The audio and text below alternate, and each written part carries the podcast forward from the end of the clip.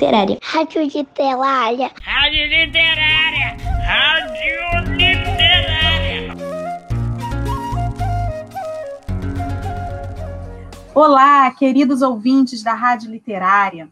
Eu sou Vanessa Camasmi, professora de literatura, e estamos estreando nesta semana o programa Bate-Papo Literário. Neste programa, recebemos convidados especiais para um bate-papo informal.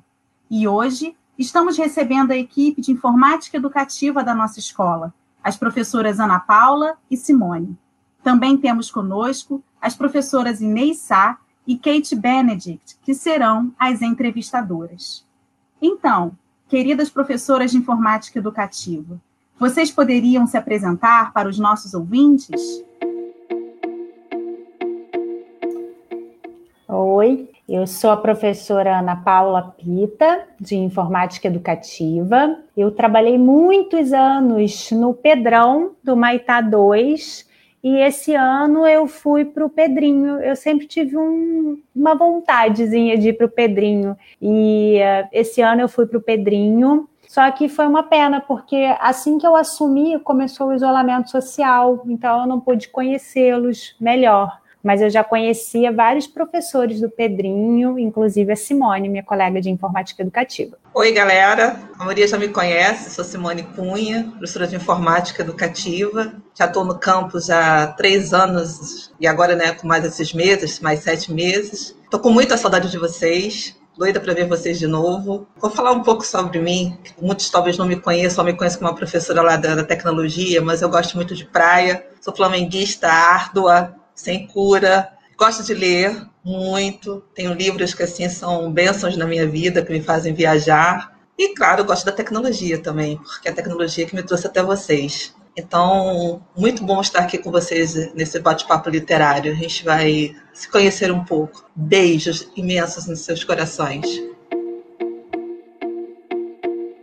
Olá, aqui é Kate Benedict, participando desse bate-papo literário. Então, primeira pergunta: Pensamos diferentes formas de como podemos compartilhar as histórias e nosso trabalho de literatura que vínhamos fazendo, bem como estreitar e fortalecer os nossos vínculos em tempo de pandemia, considerando a questão do acesso de todos. Pesquisando, conhecemos o podcast e achamos muito interessante. Então, aproveitando nossa conversa, afinal, o que é um podcast? Primeiro, eu queria agradecer esse convite da equipe de literatura falar que o podcast é uma forma de transmissão, pelo menos é o que eu entendo, né, pelo podcast, é uma forma de transmissão de arquivos de áudio online. E você o podcast ele pode ser dos mais variados assuntos. Então eu posso fazer uma comparação com o podcast a um blog. Por exemplo, eu faço um blog sobre culinária. E ali eu vou escrevendo uma vez por semana ou todos os dias, cada dia postando uma receita. Eu posso criar um canal, podcast sobre culinária, onde eu vou falando culinária. Então, comparando podcast com blog, o blog seria escrito e o podcast em áudio. Ótimo, Ana Paula. Então, gente, eu sou Inês, professora de literatura. Tudo bem, então um podcast é como um blog, mas quando é que as crianças podem ouvir o podcast? Tem hora certa? Como é que é isso? Olha, Inês, eu acho que não existe uma hora certa para ouvir o podcast. É o seu momento de estar junto a ele. Porque para você acessar um podcast, você primeiramente tem que ter uma conexão de internet. Você tem que acessar um site onde ele esteja hospedado para você poder ouvir. É importante que essa, essa audição não é uma coisa linear. Você pode ouvir deitado na cama, você pode ouvir fazendo um, um, um serviço caseiro, você pode é, estar caminhando fazendo uma caminhada e está ouvindo podcast, você pode estar no carro, no ônibus, no trem, enfim, qualquer lugar que seja possível. E o importante do podcast é lembrar que você também pode criar uma playlist. Você pode é, baixar os seus áudios né? Isso é muito importante informar, para você ouvir também offline. Você pode guardar esses arquivos para ouvir depois. Então, não é só você estar conectado. É, havendo uma possibilidade, você pode arquivar todos esses áudios e criar sua playlist. Você vai ouvindo os assuntos, como a Ana Paula pontuou, na comparação no blog, que você tem as postagens semanais, você pode organizar os seus arquivos semanalmente e depois montar um arquivo só e ouvir, ou separadamente, ou no seu momento mais propício, quando você quiser também estudar, porque podcast também é estudo, você aprende também com podcast, né? Só que a literatura tem que mostrar isso. Vocês estão criando esses podcasts literários justamente para ensinar literatura para as crianças. Então, através de um recurso tecnológico, vocês estão fazendo a, que elas apreendam todos os conteúdos literários que nesse momento da, que nós estamos em lockdown não está sendo possível. Então, é aprendizado também também é estudo, é entretenimento, é diversão e é estudo. Então, em qualquer momento é possível, desde que você se disponha a querer ouvir o que está sendo produzido em áudios. Bem, agora queremos saber um pouquinho de vocês sobre esse período de isolamento social. Então, já que estamos em isolamento social desde março, passando por várias fases, cada um ao seu jeito. Como vocês estão se sentindo nesse momento? Além do Colégio Pedro II, eu trabalho em outra escola e foi um ano assim de muito trabalho, muito trabalho. Então, eu me sinto, eu passei por várias fases esse ano, né? Teve aquele momento de medo, de insegurança, trabalhando enlouquecidamente em casa, sem poder encontrar família, sem poder ver minha mãe. Depois veio aquele período de começar a reencontrar um pouco as pessoas só da família, com segurança, mas sempre assim com muito trabalho. E o que mais me hum, chamou atenção esse ano, nesses sete meses aí, foi muitas vezes falar não para minha filha porque ela estava aqui dentro de casa, na minha frente, mas era o tempo inteiro: mamãe não pode, mamãe não pode, mamãe não pode, mamãe está trabalhando, mamãe está no computador trabalhando. Então, isso foi o que mais me doeu nesse período. Assim. Então, quando começou esse período nosso de reclusão, assim, eu não moro no centro da minha cidade, eu moro, na verdade, bem distante. Então, a minha área já é isolada naturalmente. Então, o isolamento social foi um pouco mais difícil porque o contato era mais difícil, o acesso a ver pessoas ficou mais dificultado, porque ficava vazio tudo. Enfim, eu não, eu não cheguei a, a exatamente ter medo. Na verdade, eu, eu busquei reforçar dentro de mim a questão da fé, da fé que isso tudo iria passar, que a gente emanasse vibes positivas para que tudo isso melhorasse para todos, principalmente quem estava na lida cotidiana, que não pôde se isolar como nós pudemos. Então, isso para mim foi um momento muito de entrega na fé, em que eu fiz muitas leituras, li muito, é, vi muito também seriados, porque eu sou apaixonadíssima por séries, então foi um momento também de ouvir muitas séries e de estudo vou dizer que não estudei, estudei sim, da aprendizado. Então, para mim, tem sido meses assim intensos, é, é, emocionalmente falando. Eu tô sentimentalmente falando muito muito fragilizada, posso dizer assim. É bom a gente estar, estar próximo né, das pessoas. A gente, nesse afastamento, a gente se sente fragilizado. É, porque aqui na minha casa somos só duas pessoas juntas, fora meus gatos e cachorros. É, mas mesmo assim, não, a gente sente falta do, do outro, do abraço, do sorriso, da, da fala cotidiana, né? De ver, de estar passeando, passando juntos. Então, para mim, está sendo um aprendizado, sendo um aprendizado de sobrevivência. Como sobreviver sem esse contato humano que no cotidiano, que às vezes a gente não dá tanta importância, mas só quando a gente está na ausência que a gente percebe o quanto faz falta. Então, as minhas palavras é, são essas. Para mim, esses sete meses foram fé, sobrevivência, para isso tudo. Pois é, Ana e Simone. Sete meses de afastamento da escola. No que mais a escola faz falta para vocês? O que eu sinto mais falta é da energia das crianças. Das crianças correndo no pátio, brincando. Eu sinto falta dos amigos, dos encontros, de chegar no trabalho todos os dias. Eu já fui perguntada se não estaria bom trabalhar, fazer o home office, se não era menos cansativo, e eu respondi que não, que eu gostava de sair todos os dias, chegar na escola, encontrar as pessoas, cumprimentar, dar bom dia. Eu sinto muita falta da energia das pessoas. Difícil dizer. Acho que é da intensidade da vida. É da vida fluindo por todos os lados.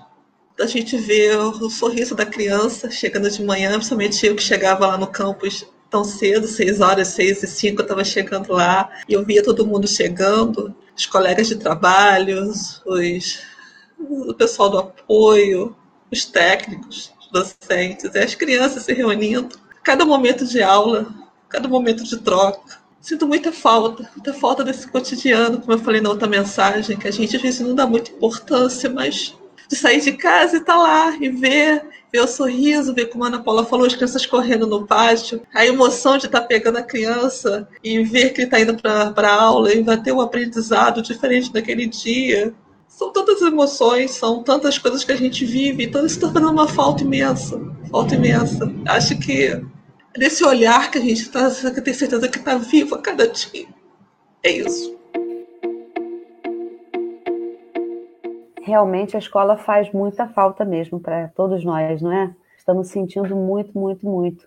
Mas se vocês pudessem definir a escola com uma palavra, a escola é lugar de encontro, alegria. Muito bom.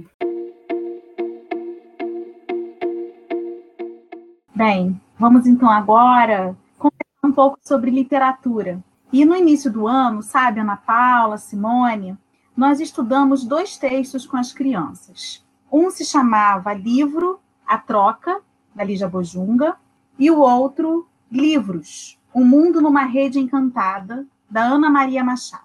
E estudando esses textos, nós descobrimos que a Lígia Bojunga, quando criança, construía casas com livros e ela brincava de morar dentro deles. Quando ela cresceu, os livros já ocuparam outro lugar. Os livros levaram a Lígia a morar no mundo inteiro.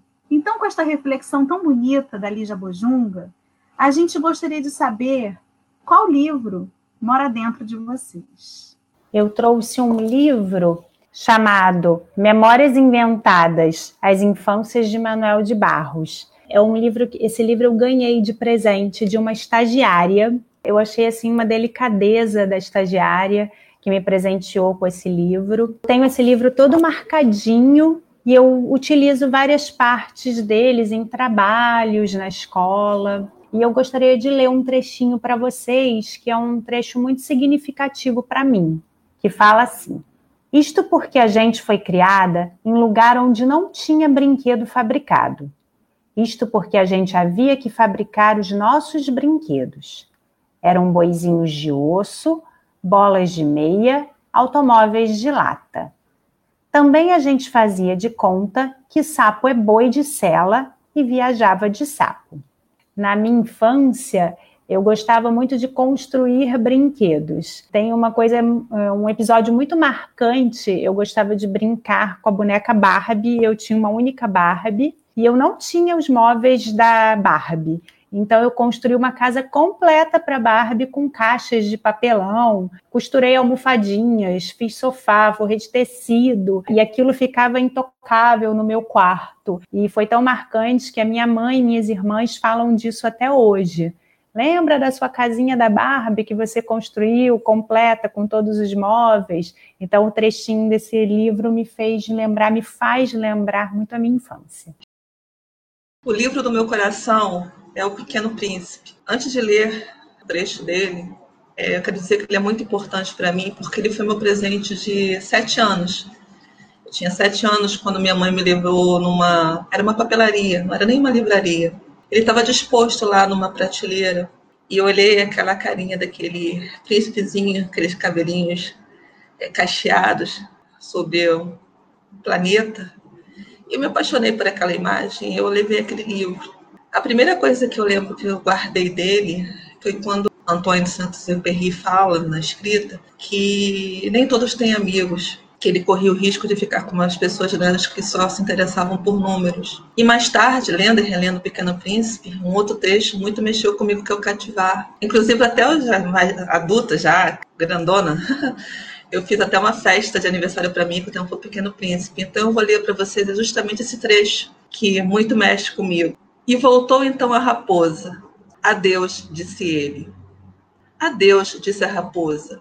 Eis o meu segredo. É muito simples. Só se vê bem com o coração. O essencial é invisível para os olhos. O essencial é invisível para os olhos, repetiu o príncipezinho, a fim de se lembrar. Foi o tempo que perdeste com tua rosa que fez tua rosa tão importante. Foi o tempo que eu perdi com a minha rosa, repetiu o príncipezinho, a fim de se lembrar. Os homens esqueceram essa verdade, disse a raposa, mas tu não a deves esquecer. Tu te tornas eternamente responsável por aquilo que cativas. Tu és responsável pela rosa. Eu sou responsável pela minha rosa repetiu o príncipezinho, a fim de se lembrar. É isso, cativar. Obrigada, equipe da Informática Educativa, por nos cativar nos bastidores do nosso trabalho pedagógico. Vocês estão presentes em quase todas as atividades pedagógicas, porque nós, professoras que não somos de informática educativa, estamos aprendendo assim no dia a dia como faz Padlet, como faz podcast, como é que vai fazer o vídeo, como bota o som, como bota a ilustração, como é que escreve isso, publica onde, pode, não pode. São vocês as nossas grandes referências nesse momento, né? E um importante canal de comunicação com as nossas crianças e suas famílias. Então, estamos chegando ao final do nosso primeiro bate-papo literário. Agradecemos a presença das professoras Ana Paula Pita, Simone Cunha, pela entrevista maravilhosa que deram. Foi um encontro muito agradável.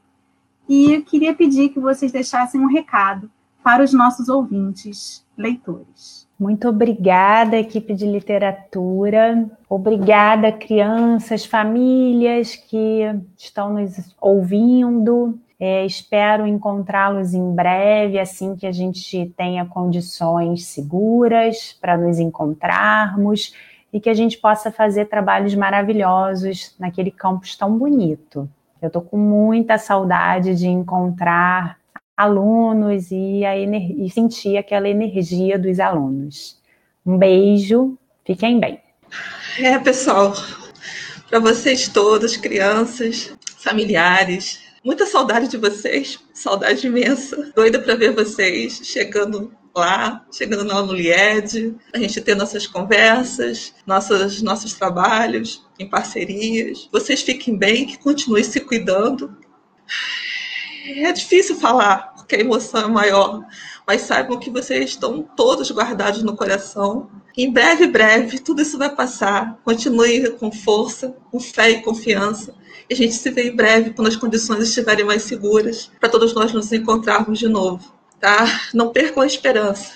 Tudo, tudo vai melhorar. Um beijo imenso para todos vocês. Muitas vibes positivas. E beijos, beijos, beijos. Bem, queridos, então aguardem o próximo bate-papo literário com a equipe de literatura e novos convidados. Até lá!